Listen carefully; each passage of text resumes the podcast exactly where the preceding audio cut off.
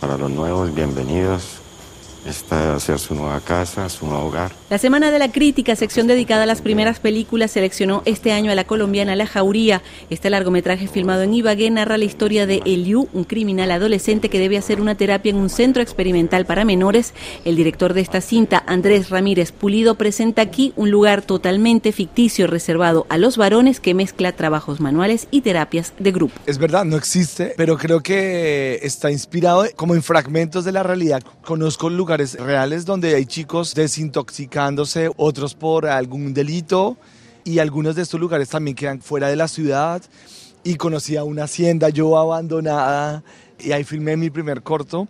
Entonces todo empezó como un rompecabezas, como, wow, ¿qué tal si hacemos un centro experimental en un lugar, en una hacienda abandonada con un pasado violento y que los chicos tengan que trabajar para que sea su nuevo lugar.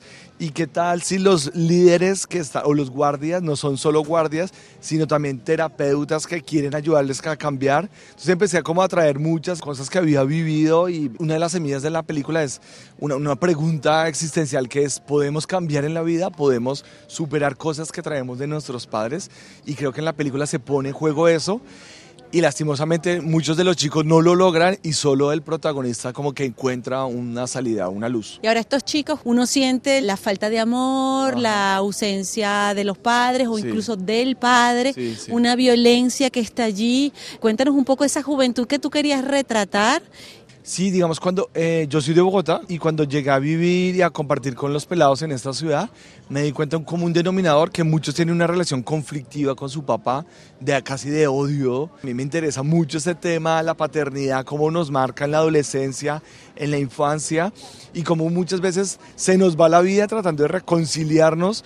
Esa inquietud se la intenté plasmar en esa generación de chicos que crecen en un contexto muy violento y que también están marcados por esta generación anterior, la violencia que conocemos del narcotráfico y todo esto, que también está fuera de la película, pero es como una sombra que pasa cerca de ella.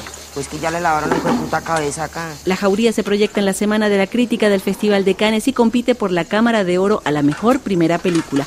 Pero acá las cosas son diferentes. Pues vamos a ver. Desde Cannes, Richard Rifonó, Víctor Hull, María Carolina Piña, Radio Francia Internacional.